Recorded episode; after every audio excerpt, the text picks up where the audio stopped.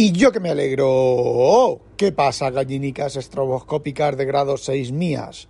Hoy os voy a hablar de teclados, de keyboards de esas cosas que se ponen en la mesa que todo el mundo está intentando matar, todo el mundo quiere matar, todo el mundo quiere eliminar de la mesa, quiere sustituirlas por el dictado, quiere sustituirlas por el pensamiento, la fuerza del pensamiento. Dudo mucho que el 99% de la población tenga suficiente cerebro para poder controlar un teclado o un ordenador con el power of his mind. No creo, no creo, no creo. Bueno, os voy a hablar de tecladines, teclados mecánicos, de Mechanical Keyboard, por cierto, es el nombre de una compañía inglesa. Bueno, ha surgido en un grupo de Telegram o canal o como cojones se llame, ¿vale? En el que tú puedes teclear, ¿vale? Puedes participar libremente, no sé si el grupo o canal, me importa una mierda, ¿vale? Bueno, pues ha surgido el tema de los teclados porque una de las Juan Cars, chica, hacker, ¿vale? Eh, administradora de sistemas, etcétera, ¿vale? Eh, bueno, pues ha comprado un mecánico, un WASP, ¿vale? WASP, que creo que la tienda también está en, Inglaterra. No sé, la chica ha hablado de pagar aduanas y demás, así que debe de estar como muy cerca en UCA. A ver, taraditos míos, UCA es Londres. Digo, bueno, vale, UCA, eh, Londres está en UCA. Gran Bretaña, Reino Unido, pérfida Albión, para aquellos que no entendáis lo de UCA. UCA, UCA, UCA, UCA, UA, UA, UA, UA, UA, UA. Bueno, después del desbarre os cuento. Los teclados, esas cosas que se usan para escribir en los ordenadores, hay dos tipos de teclado, vamos a distinguirlos por eh, la forma y la disposición de las teclas, ¿vale? Estamos hablando de los teclados estándar. ¿vale? Hay dos tipos de teclados, que son el ISO y el ANSI, ¿vale? El ANSI es el teclado típicamente americano que se vende en Stardust tullidos, ¿vale? Y en Latinoamérica. Eh, y luego el ISO es, digamos que el europeo, entre comillas, ¿vale? ¿Cuáles las mayores diferencias entre el ANSI y el ISO? Pues la diferencia más gorda es que el ANSI, la tecla de Enter, la tecla de intro, es larga y estrecha, ¿vale? No es muy alta. Y en el ISO, la tecla de Enter es cuadradota, es esa tecla alta que ocupa por la posición de varias teclas, ¿vale? Esa es la mayor diferencia. Hay otra diferencia que es que eh, la tecla de mayúsculas, la de bloqueo de mayúsculas no, sino la de mayúsculas izquierda, en el eh, formato joder, ISO no el otro, en el ANSI, en el formato ANSI es más larga y la tecla de mayor que, menor que en español, esa tecla no está, ¿vale? Físicamente no está. Con lo cual, si tú hacéis un US, tenéis un teclado, compráis un teclado eh, ANSI, el símbolo mayor y menor que, lo ponéis en español, el símbolo, el símbolo mayor que, menor que, no está. No está en el teclado, ¿vale? Tenéis que organizaros con la tecla Alt, lo que sea, ¿vale? y para teclear el mayor o el menor que. Bueno, la otra diferencia es que como el enter es más alto, falta una tecla arriba que te la ponen al lado y luego falta otra tecla más, la que está al lado del enter también falta porque la tecla de enter es más ancha y eh, usa el espacio de esa tecla.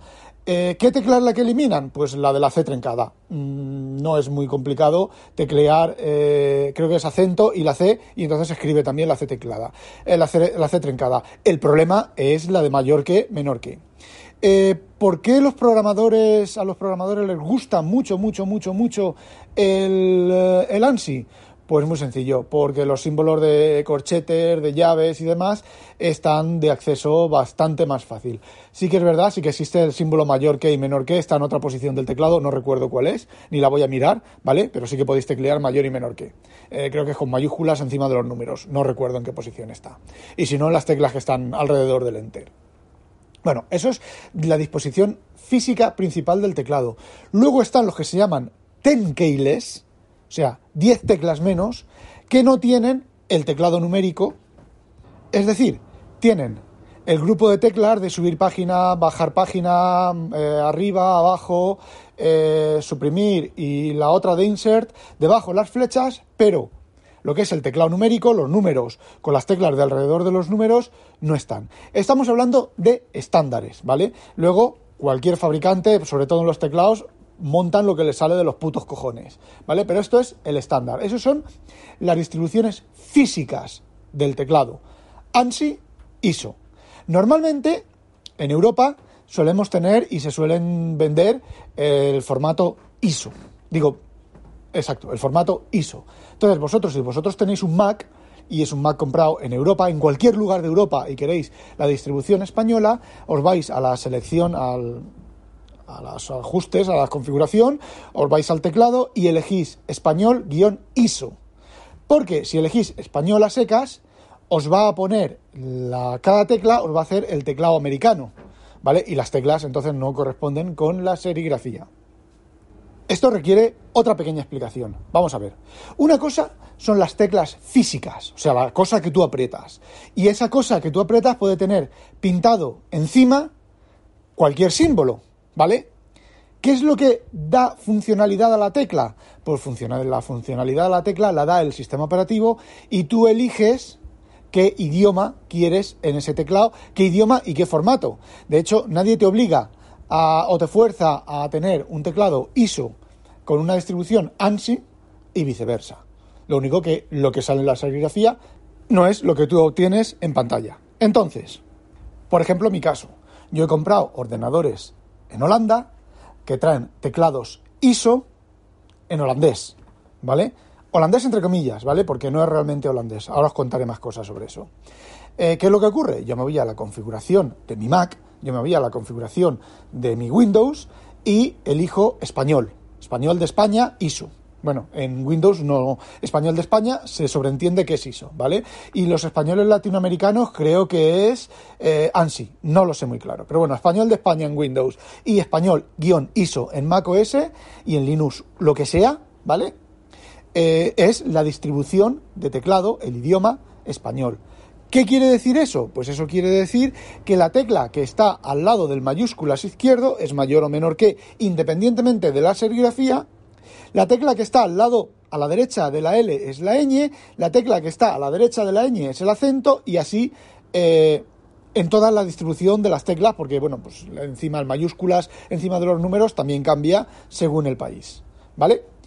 Entonces, en mi caso, cuando yo compro un ordenador en Holanda, yo tengo las serigrafías, o sea, los dibujitos pintados en las teclas en holandés, pero como yo escribo, por fin, después de muchos años escribo sin mirar al teclado, a mí me da igual la serigrafía que hay en el teclado. Como dice Tejedor en su podcast y dice Tejedor Javier en, el Discord de WinTablet y ha dicho por activa y por pasiva en muchos sitios, si tú no estás conforme o no te acostumbras a lo que hay en la serigrafía, te compras unas pegatinas, las pones encima y ya está. Cuando se borren, se pongan astrosas esas pegatinas, pues las quitas y vuelves a poner otras. Y ya está, no hay ningún problema. Y eso funciona con teclados mecánicos, con teclados de cualquier tipo. Bien, si hemos elegido un teclado ISO sin acentos, por ejemplo, decimos, bueno, yo soy un purista y yo me compro un teclado, perdón, ISO no, yo me compro un teclado ANSI y voy a poner el estándar, del, el estándar entre comillas del teclado ANSI que es eh, Estados Unidos, ¿vale? Estados Unidos internacional, ¿vale? Bueno, Estados Unidos tienes un teclado que se llama Estados Unidos y otro teclado que se llama Estados Unidos guion internacional. Los acentos se obtienen pulsando exactamente igual que en español, pero hay que pulsar otras teclas. Eh, no recuerdo, tejedor, de nuevo, lo explica, eh, lo ha explicado en varios podcasts, creo que es eh, la apóstrofe y la letra, no, la vocal, no, no, alt y la vocal. Tú pulsas alt y la vocal y obtienes la vocal acentuada. ¿vale? El acento, digamos que con el rabito apuntando a la derecha, ¿vale? No el acento francés ni ninguno de esos. Se me ha olvidado eh, otra cosa.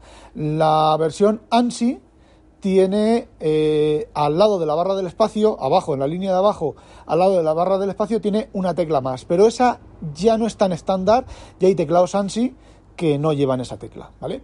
Pero bueno, es eh, una, una, una diferencia mínima. La diferencia importante es la tecla intro y la falta del mayor menor que que es lo que podría volver un poco tarumba a un europeo usando eh, un teclado ANSI.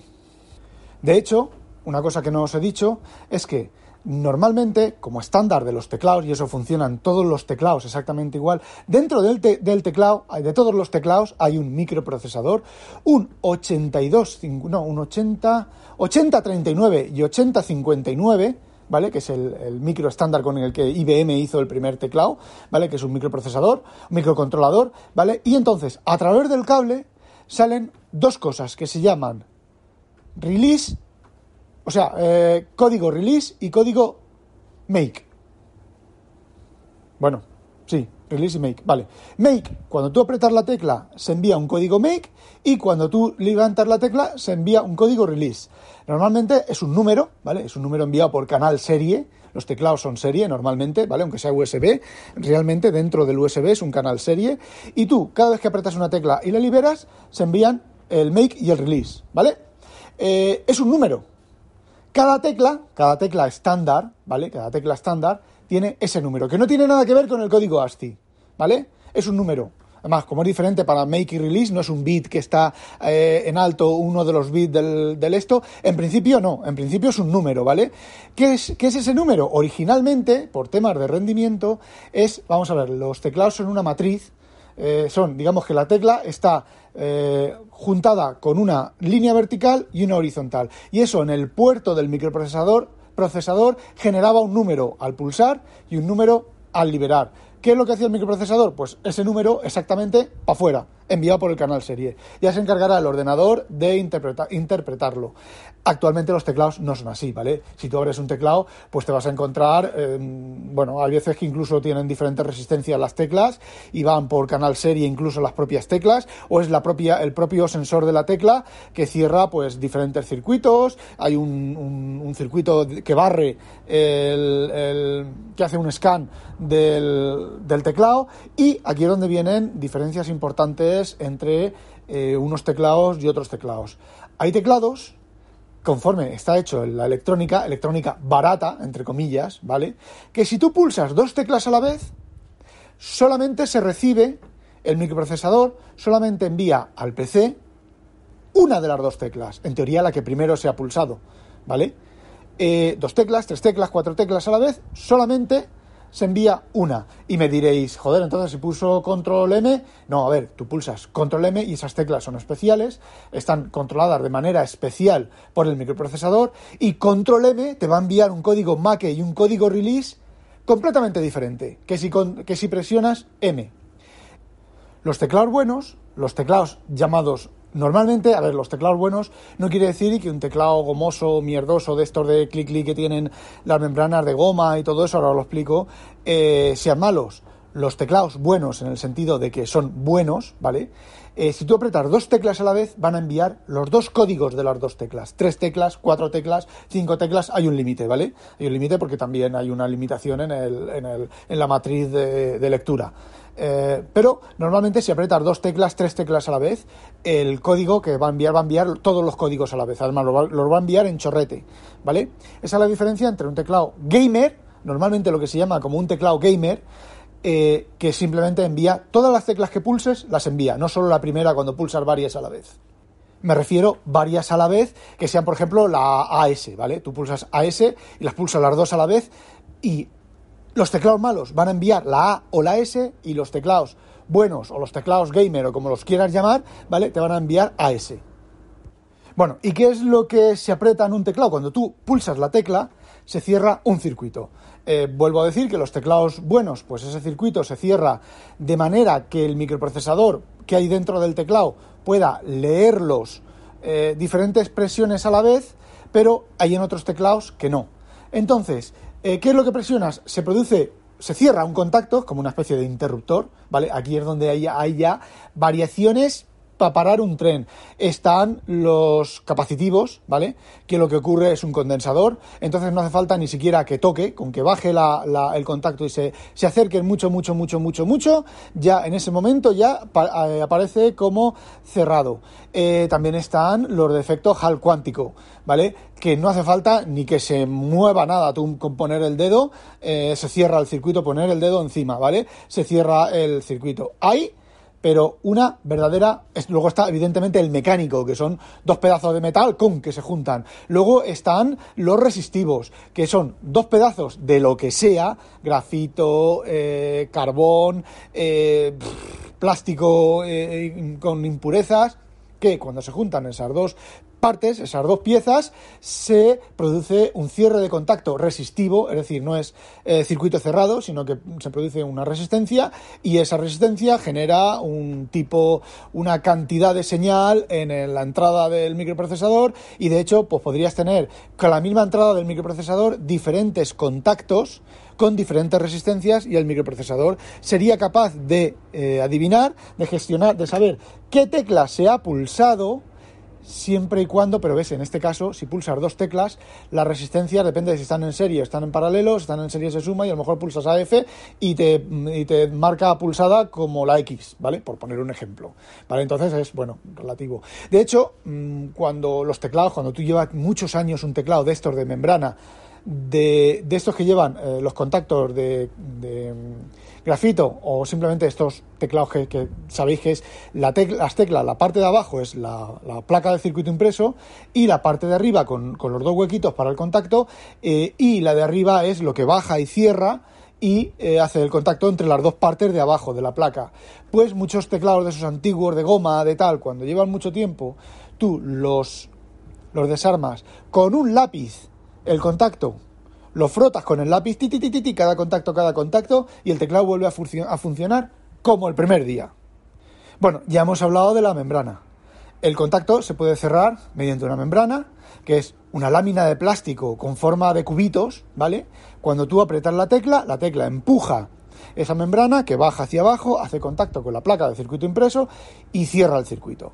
O con otra, otra lámina de plástico. Hay muchos teclados que la manera de hacer el contacto es una lámina de plástico con las pistas grabadas en la, en la en, ese plástico y lo que hay debajo, lo que hay arriba es la membrana que baja y lo que hay abajo es una lámina de plástico que toca y cierra el circuito. Plástico con las pistas. ¿Habéis visto esos, esos cables planos eh, que van como si fueran de plástico, una tirilla de plástico y dentro van los cables? Bueno, pues parecido a eso. Son pues, los teclados más baratos, son los teclados más tendentes a fallar porque la lámina de plástico pues al final se deforma de tanto apretar, sobre todo si apretan mucho.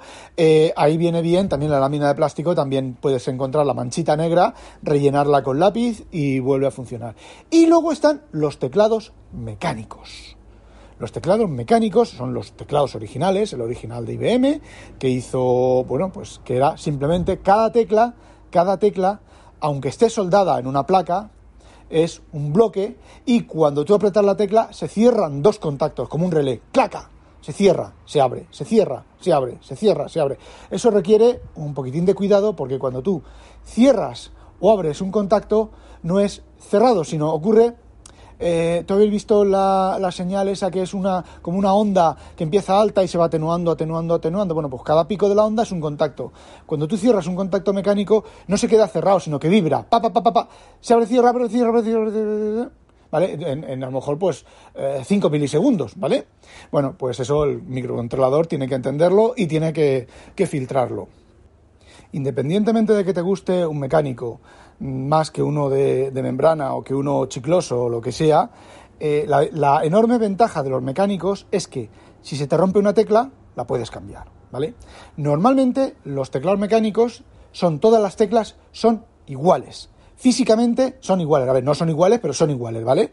Es unas patitas, cuatro patitas, y dentro la mecánica y encima la cápsula. Normalmente se dividen en dos partes independientes que son la parte de abajo del contacto, ¿vale? que es donde está toda la mecánica del teclado, toda la mecánica de la tecla, con su muelle de retroceso, todas sus cositas. Hay veces que los de membrana tienen muelle y los de membrana y no, o no tienen muelle. Normalmente, pues eh, depende de la calidad del teclado, hay de membrana con muelle y sin muelle. Eh, los mecánicos todos suelen tener un muelle, ¿vale? Y luego está lo que se llama la cápsula, que es la parte de arriba, lo que tú ves, que eso, en principio, se puede cambiar. Es decir, y además los tamaños son normalmente son tamaños estándar. Cada fila cada fila del teclado tiene una, una, bueno, aquí ya varía un poco, ¿vale? Hay teclados que todas las teclas, todas, todas, todas, todas, todas, todas, son idénticas, todas las teclas normales, ¿vale? Son completamente idénticas y tú vas y compras, se te rompe una tecla de esas o la pierdes, te la arranca el gato, te la arranca el pájaro y la pica, se te borra la serigrafía y eres un poco pijeras, pues vas, compras una, una cápsula y la cambias, ¿vale? De hecho, mm, cuando tú compras un teclado, hay muchos fabricantes que te venden teclados mecánicos personalizados. Bueno, pues yo quiero el Enter en azul, eh, las teclas de las vocales en rojo, la ñ, la tal, la cual. O las puedes cambiar tú. ¿Las compras? En China, en China están súper baratas. Las compras y las cambias, ¿vale? ¿Cuáles las diferencias? Bueno, pues que tienes que, ver que si es un teclado ISO y te viene la tecla de Enter, pues tendrás que comprar una tecla de Enter ISO, no una tecla de Enter ANSI. Y la barra del espacio y las de control y demás, a veces, a veces, y las de las flechas, a veces, solo a veces, son diferentes. Ya depende de la estandarización del teclado. Y luego están los estándares, nadie ha dicho que esto fuera sencillo, ¿eh? Luego están los estándares de la mecánica o sea, la respuesta mecánica al, eh, a la pulsación de la tecla, ¿vale? Aquí voy a recorrerlo un poco rápido. Normalmente el estándar, entre comillas, es Cherry. Cherry se guía por colores. Es decir, por ejemplo, yo tengo un Filco, que es un fabricante de teclados completamente estándar. Eso sí que las teclas son todas idénticas. Bueno, pues yo tengo un Filco que tiene Cherry blue, cherry azul. ¿Y eso qué significa? Eso significa que la cada pulsación de, de tecla es escandalosamente ruidosa para un teclado, cloc, cloc, cloc, cloc, cloc, cloc, ¿vale? Y la ventaja es que es suavecísima. Vuelas sobre el teclado, tecleando. Yo lo uso, yo lo suelo usar para escribir. Cuando escribo, que quiero concentrarme y tengo que escribir horas, me pongo ese, ese teclado. Es súper suave, es la tecla va súper blandita. Además, en el dedo, los mecánicos normalmente en el dedo tú notas el feedback de que la tecla se ha pulsado, con lo cual ya no tienes que seguir apretando más. Y eh, sí, yo como estoy acostumbrado al brown, ¿vale? Eh, cuando empiezo con el blue, empiezo a teclear y empiezo a hundir la tecla, pero cuando llevo un rato ya, el feedback y me hace que vaya sobre el teclado, vas, vas muchísimo más rápido. Si, te, si, si coges tu mente y la acostumbras a a, las pulsaciones de suaves con el blue vas muchísimo más rápido. Evidentemente, depende de dónde vayas, pues te pueden echar al canal, ¿vale? Por la escandalera que monta. Y encima si tecleas muy rápido. Si coges 400 pulsaciones por minuto, pues eh, teclea solo, ¿vale?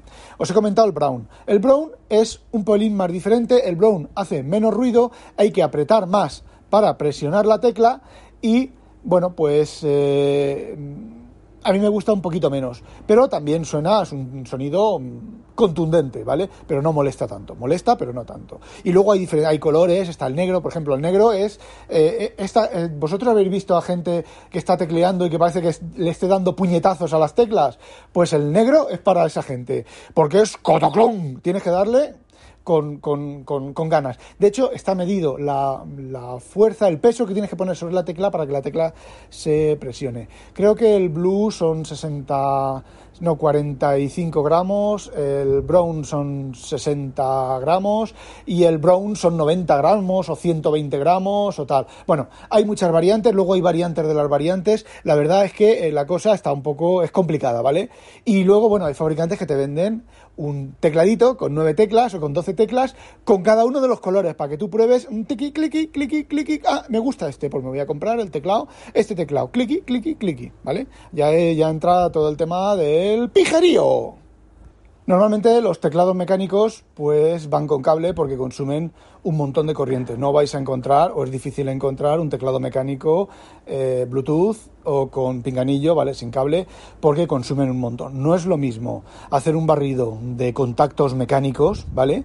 Que hacer un barrido de una membrana que incluso es capacitiva y no tienes ni que hacer, ni siquiera que hacer barrido, simplemente estás esperando y cuando te cambia la impedancia de las patas, pues eh, se te ha disparado, ¿vale? Entonces es un poco eh, complicado. Entonces normalmente suelen tener... Eh, suelen, la mayoría suelen ser con cable. Y luego está la retroiluminación, la retroiluminación para pijos, ¿vale? porque realmente es para pijos. Son los gamers que se cambian el color, que se pueden configurar las teclas de diferente color y demás, iluminadas, ¿vale? Es un añadido al estándar en el que voy, no voy a entrar porque no tengo ningún teclado, no he visto ningún teclado mecánico de esa manera. Sí que tengo el BTO, sí que tiene teclado retroiluminado, pero es teclado de chicle, ¿vale? Mierdoso. Y sí que tengo, sí que es cierto que tengo algunas teclas con el color cambiado, cuando activo la iluminación con el color cambiado, porque me equivoco menos, ¿vale? Pero eso también lo puedes hacer con el mecánico. Te compras teclas del color que quieras y las cambias, son estándar, ¿vale?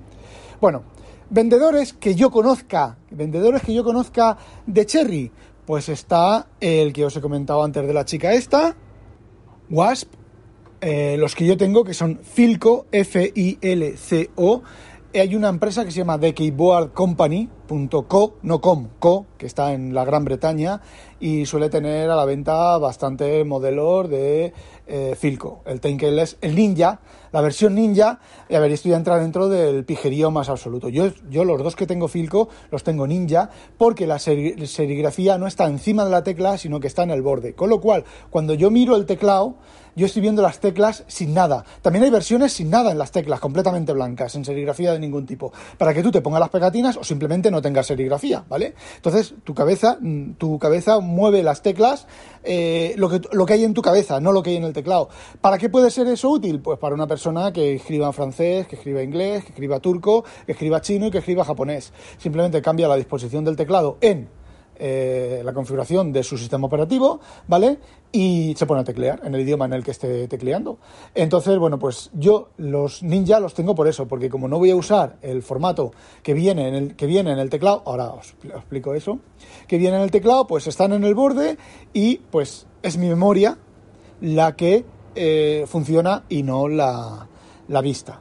Bien, no os he hablado de los teclados Unicomp, que hay una empresa que se llama Get Digital, ¿vale? getdigital.de, que es alemana, y que tiene, vende teclados Unicomp. Es alemana, con lo cual no tienes que pagar eh, aduanas. Los teclados son más, son más caros que si los compras desde Unicomp directamente en Estados Unidos, pero claro, te ahorras las aduanas. Si no te pillan de aduanas, pues bien, y si te pillan, pues te jodes, ¿vale? Eh, bueno, ¿qué son los Unicomp? Los Unicomp es un clónico del IBM original. El teclado IBM original era un teclado que, bueno, digamos, os explico. Es teclado mecánico, pero parece ser que los de IBM pues piensan un poco, pensaban un poco rarito. Y entonces lo que ocurre es que el teclado es un muelle debajo de la tecla y cuando tú apretas la tecla el muelle se dobla, hace como los muñecos estos que van así bailando en redondo detrás de los coches, ¿vale? O la lata aquella de Coca-Cola que hacía así como la especie de, barriga de menear, como un hula hop. Entonces, el muelle se mueve hacia un lado y hace contacto con el lado, con el lateral. Bueno, pues esa es la pulsación de la tecla. Esas teclas, esas teclas son durísimas. Eh, necesitas dedos fuertes para apretar esas teclas.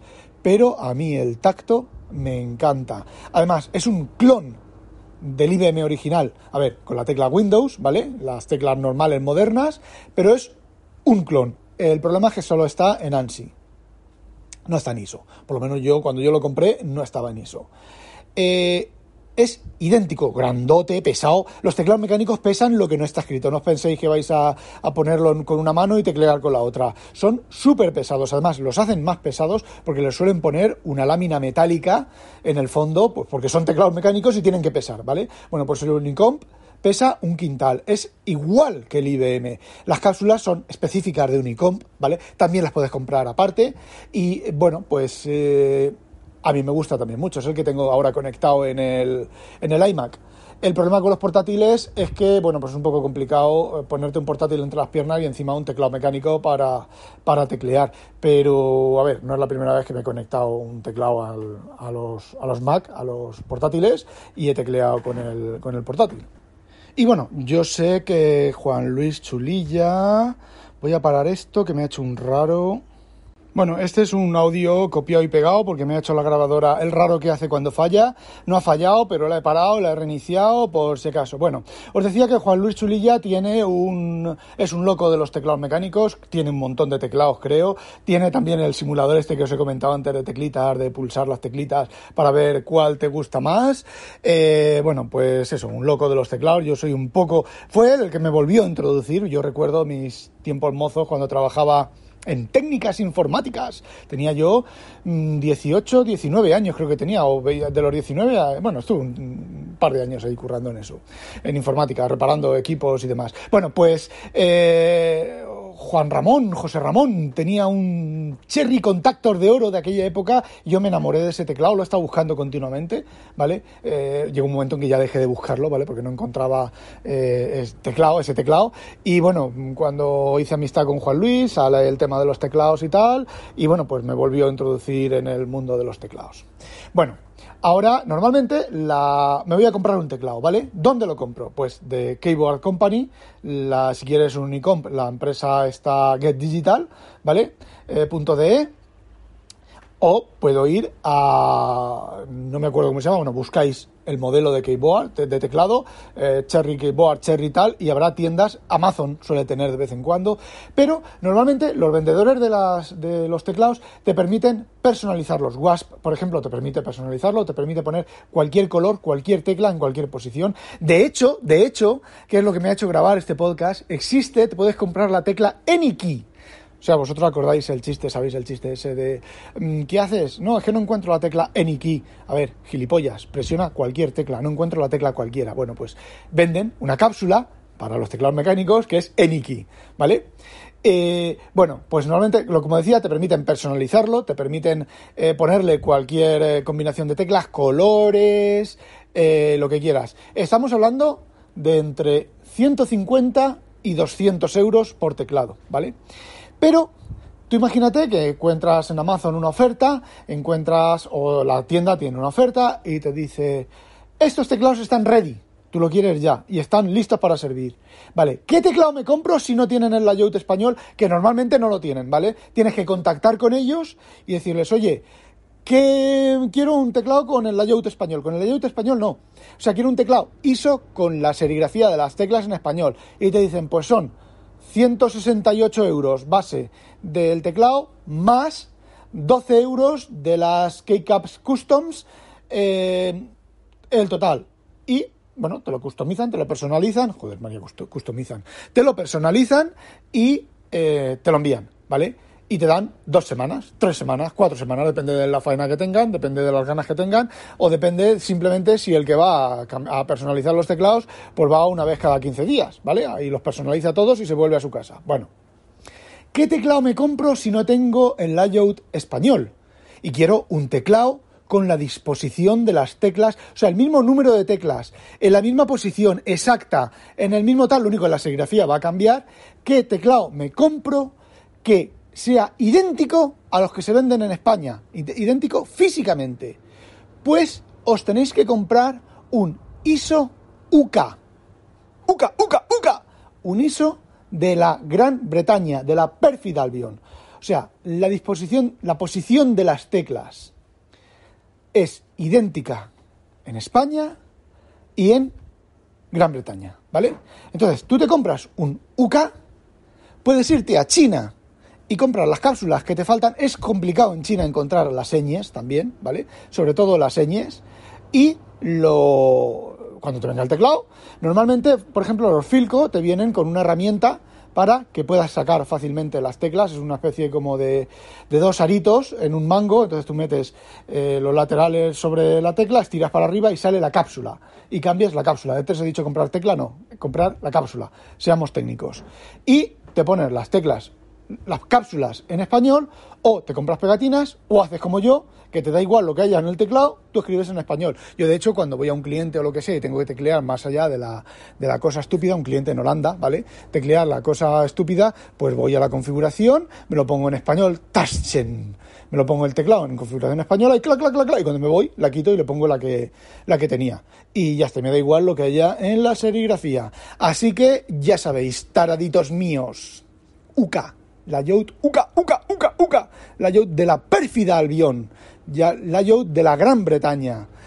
Y tendréis un teclado con la disposición de las teclas idéntica, físicamente idéntica que las españolas, pero mm, la serigrafía pues os cambia. Y da igual que sea 10 que sea completo y hay otra cosa, hay otro tipo de teclados, que estos ya son más raritos de encontrar, aunque yo tengo uno, son los que se llaman 66%, que es un teclado que es completamente compacto, que al que le faltan bastantes teclas, ¿vale? Le faltan, creo que es bueno, le falta la barra de arriba de las teclas de función, le, falta las teclas, le faltan las teclas de flecha o van integradas de mala manera en un rincón. El enter es más estrecho. Eh, si es, eh, digamos que la tecla de retroceso, la tecla de control de la derecha son todavía más cortas y creo que las teclas están un pelín más juntas, por eso se llama 66%. También los hay mecánicos, eh, también son súper caros y también son jodidamente difíciles de encontrar. Yo de hecho encontré, compré uno en Amazon hace mucho tiempo, súper barato, chinorris, ¿vale? Que dentro de lo que cabe funciona perfectamente bien.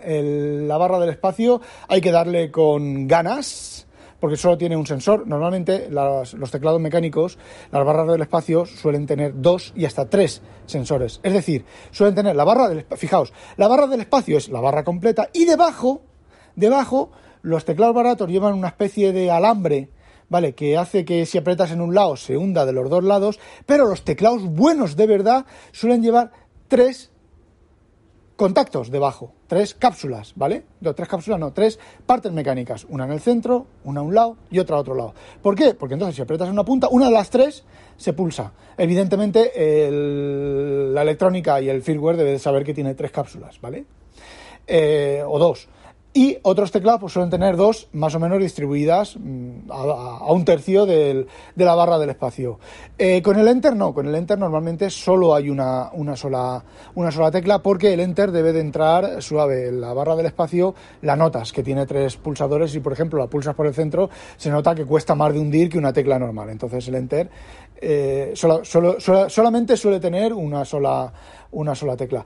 Y yo creo que os he contado todo lo que sé sobre teclados, incluso el truquito del UCA, UCA, UCA, UCA. Yo de hecho los, los dos los dos Filco que tengo, que los pude comprar en ISO, son Layout UCA y porque el español lo mismo, me tardaban, me decía que tardaban un mes y pico a, a tenerlos y me cobraban creo que eran 20 euros más por poner las cápsulas en, en español. Eh, UCA, ya está, me da igual. Perfil Albion y bueno, como son ninja, que tienen la parte de arriba sin serigrafía, solo está en el bordecito, entrar en The Keyboard Company, buscar Filco, Keyboard Filco, teclado Filco y veréis eh, lo que os hablo. Incluso, incluso, incluso hay gente que tiene vídeos grabados y sonidos grabados de cómo suena cada tecla, con explicaciones barrocas, bueno, como estoy haciendo yo, si llevo esto 30, 30 y pico, bueno, no sé cómo son dos audios, pero llevaré casi 30 y muchos minutos. Eh, explicaciones barrocas sobre cómo funciona la actuación, el tiempo, las curvas, te dibujan una curva de la, de la cantidad de presión que hay que hacer para hasta que la tecla se, se presiona con cada uno de los formatos de los teclados. No os, he, no os he hablado de las teclas Matías, que dicen que también son bastante, bastante buenas, de mecánicas, ¿vale? Es la parte mecánica, se llama Matías, eh, no lo he probado. Eh, el sonido a más velocidad, tecleando no sé cuántas pulsaciones por minuto, tal. Hay mucho loco por ahí del teclado que, bueno, que tiene todas esas cosas y podéis escucharlos si os pica la curiosidad. Yo, de hecho, antes de comprarme el primer Filco, que fue el primer mecánico que me compré en mi nueva etapa eh, pro mecánicos, eh, estuve escuchando audio, estuve matando a Juan Luis a preguntas, eh, y este cómo va, y este otro cómo va, y de leer sitios web, y él me enviaba, él tiene una, en, joder, ¿cómo se llama? En Evernote él tiene toda una carpeta llena de información sobre teclado, sobre todas estas cosas que os he comentado yo, que cuando yo tenía Evernote la tenía compartida con él y allí bueno, fue donde me documenté, aparte de, asarlo a preguntas. Y bueno, pues ahora sí que está. Ya sabéis lo mismo que yo sobre teclados, lo único que no sabéis es la sensación del tacto de eh, usarlos. No olvidéis sospechoso, sospechoso joder. No olvidéis, sospechosos, habitualizaros y que no os la pique un pollo belga. ¡Ah, demonio! Y lo mantengo. Ni pegun es mariquita.